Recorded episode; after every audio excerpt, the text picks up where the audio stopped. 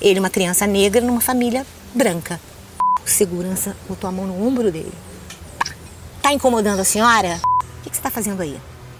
Sai agora dessa loja.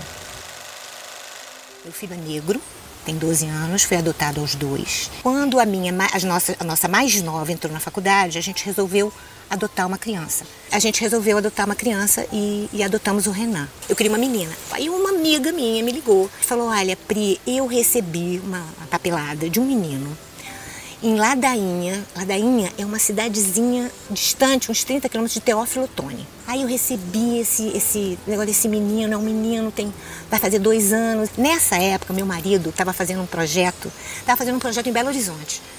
Aí eu liguei para ele e falei, olha, tá acontecendo isso. Ele falou, vem para cá, pega um avião e vem para cá. Aí eu peguei um avião para Belo Horizonte.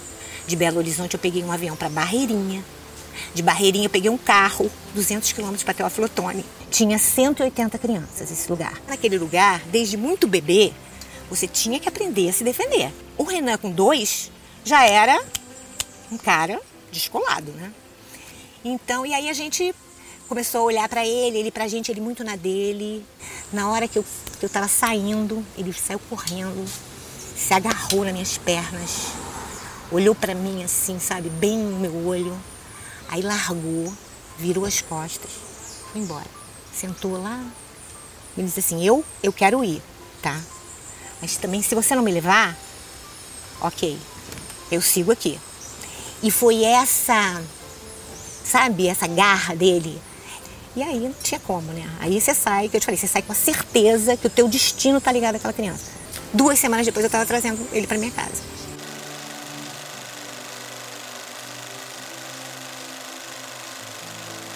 Ele, uma criança negra, numa família branca, de classe média, média alta, branca.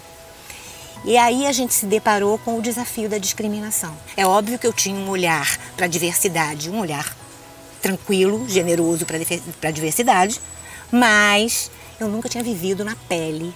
E é muito diferente do que você ouvir falar, você viver na pele. Então eu diria que nos últimos anos o grande desafio tem sido é, contribuir de alguma maneira para isso, para que essa questão, para essa transformação, para que, que, as pessoas vejam a, a discriminação racial, o mal que ela faz, o mal individual e o mal coletivo. No Brasil, especificamente da discriminação racial, né? Cada 100 pessoas que morrem, 71 são negras. 64% da população, 64% da população carcerária é negra. Né? 70% da miséria é negra, tem cor. Né? Então a gente não pode se conformar que tem essa cor. Então isso é um grande desafio.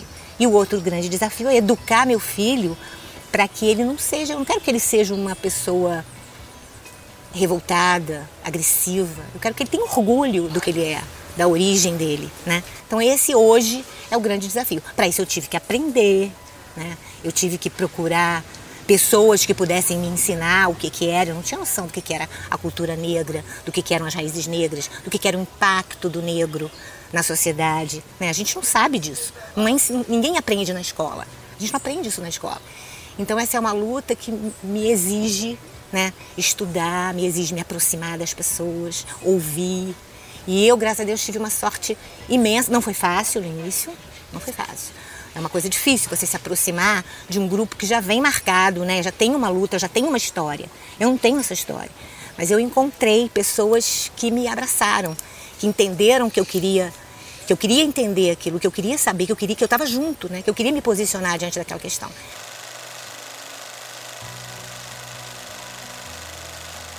Primeira vez mesmo que aconteceu foi muito, muito, foi, foi uma situação muito traumática para a gente, porque foi o seguinte: a gente tá, você deve ter ouvido essa história.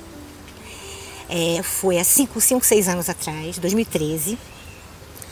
Eu e, o, e meu marido fomos à Barra para um evento que a gente tinha e paramos numa concessionária. Entramos para ver o modelo de um carro, nós três: eu, Renan e meu marido. Entramos, o cara veio nos atender. O Renan, eles têm um. como se fosse um lounge, com uma televisão assim, passando desenho animado. Ele sentou ali, o Renan, para ver o desenho animado. Nós ficamos esperando o vendedor que veio, muito solícito, nos atendeu. Tal. Quando ele viu que o pai estava vendo o carro, né? Ele veio. Quando ele se aproximou da gente, o cara falou: O que, que você está fazendo aí? Sai agora dessa loja. Você não tem que ficar aqui. Pegou no braço dele para tirar da loja. Foi a primeira vez que acontecia. Foi aquele susto, a gente levou aquele susto, a minha mãe falou, sai, sai, sai daqui para quê? Esses meninos incomodam, pedem dinheiro, incomodam nossos clientes. Você não se preocupe, eu vou tirar ele da loja. Na hora, eu peguei a mão dele e saí pela loja. Minha reação foi tirar ele dali, entendeu? Foi, foi blindar ele, sei lá, se eu pudesse, eu, se eu fosse super-herói, eu construí um negócio. E aí eu saí com ele pela mão, meu marido ainda ficou e tal. Nós saímos, fomos para o nosso compromisso. Ele ainda perguntou, mas não pode criança? Ele era pequeno, né? Tinha seis para sete anos. Não pode criança nessa loja, mamãe? Eu falei, ah, não pode criança, a gente também não fica. Um lugar que não pode criança, a gente não gosta, disfarçamos daqui e dali. Fomos, eu fui arrasada, né? Mas o que, que eu achava? Esses caras sabem a ficha da gente, sabem que a gente é cliente. Pensei eu, isso era sábado. Vão, segunda-feira, tem um secto de pessoas na minha porta para me pedir desculpa. Não, era o mínimo, né? Eu nunca tinha passado por isso. Na época, não era como é hoje, né? Hoje em dia há uma exposição enorme, tem um monte de gente aí que bota a boca no trombone, mas não tinha. Aí o que aconteceu? Voltamos para casa, segunda, nada. Terça, nada. Quarta, nada. Mandei um e-mail para concessionária. Não obtive resposta. Aí recebo um e-mail deles dizendo que eu tinha entendido mal a situação. Aquilo era um mal entendido. Não tinha havido ali nenhuma agressão ao filho da senhora. Só entendeu mal, é um mal entendido. Aí eu tenho um sítio em Araras. No fim de semana eu subi para o sítio e fiquei com aquele negócio na minha cabeça. Mal entendido, mal entendido. Aí me deu uma louca, eu tirei uma foto minha e dele, segurando a mão dele, fiz uma página no Facebook, na Preconceito Racial Não É Mal Entendido. Me veio aquele nome assim de noite, eu criei essa página. Ok. Aí falei, meus amigos, vou convidar meus amigos para entrarem, não sei o quê. Convidei meus amigos, eles foram entrando, prima, solidariedade, um monte de telefonema, pararé, pararé. Segunda-feira, aí fui pro, voltei para o Rio, para casa. Segunda-feira eu recebo um telefonema de uma amiga minha e falou: Olha, Pri, eu tenho uma, uma filha de uma amiga que trabalha no G1 eu mandei para ela a sua história. O G1 está perguntando se vocês não querem dar uma entrevista. Segunda noite a gente deu uma entrevista para o G1. Vou te falar, terça-feira tinha uma multidão na minha porta. A minha vida. A minha página, que tinha 200 pessoas, tinha 5 mil, depois 10 mil, depois 20 mil, depois 50 mil. E a gente foi. Bom, eles não se retrataram, a gente processou e a gente ganhou o processo dois anos depois. CVD custou dois anos e aí a gente ganhou deles. Ganhamos uma. Não ganhamos na vara criminal, muito difícil provar racismo, né? Eles tiraram as câmeras, não tinha uma câmera quando a, quando a polícia foi lá. Então, assim, não conseguimos provar que eles tinham cometido. Eles cometeram um crime, não conseguimos provar. Mas ganhamos na vara civil, ganhamos uma indenização que foi doada né, para o abrigo que o Renan, de onde o Renan veio. E foi uma vitória, né, eu acho. Então, assim, a gente teve contato com. Primeira coisa foi assim, foi já punk, né? E aí depois disso, aí eu comecei a me, aí eu falei, eu vou fazer alguma coisa em relação a isso. Aí comecei a me movimentar, não foi fácil, não foi, foi não é fácil entrar nos grupos fechados de pessoas que pertencem, né? Que, que essa é a mesma coisa do outro lado, né? O que, que essa pessoa está fazendo aqui, né? Que não entende a nossa história e a gente não entende mesmo. Eu acho que hoje em dia eu tenho muito essa consciência. Eu me considero, vamos dizer assim, me considero intitulada para falar como uma mãe de um menino negro, como uma, uma mãe de uma família multirracial, como uma pessoa que vive o impacto do racismo numa criança. Aconteceu um episódio com a gente de. Sempre acontece, né? De, de, de preconceito na rua. E dessa vez aconteceu numa loja, numa loja de departamentos. Eu estava no, no caixa do autoatendimento pagando e ele estava do meu lado. Aí veio um negócio errado, eu falei, Ana, vai trocar para mamãe. Ele foi. Quando ele voltou, que ele estava se aproximando de mim, o segurança botou a mão no ombro dele. Tá. Incomodando a senhora? Vou tirar ele daqui, tá incomodando a senhora? Eu peguei o braço dele, porque também a gente, mãe, vira bicho, né?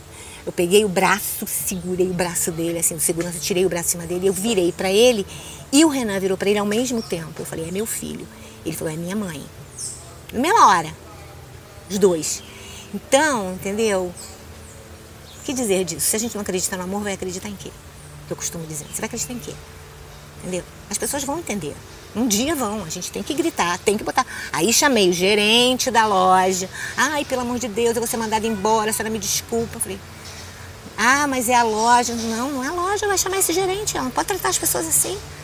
Existem estudos sobre isso, né? A discriminação, o racismo, o impacto que ele tem numa criança, baixa de autoestima, você não encontra uma pessoa que corresponda à tua imagem, agressividade, problema na escola, uma série de consequências isso, né? Mas esse amor, e eu cresci muito também como pessoa, sabe? Ele me ensinou muito. Nossa, anos de luz. Tem outros amigos, né?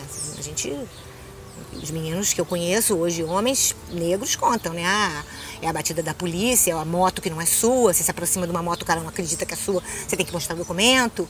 É, é isso, né? É, é, você dentro de um carro bacana que o cara para, encosta na parede, ele vai ter que ele vai ter que ele vai ter que se defender, né?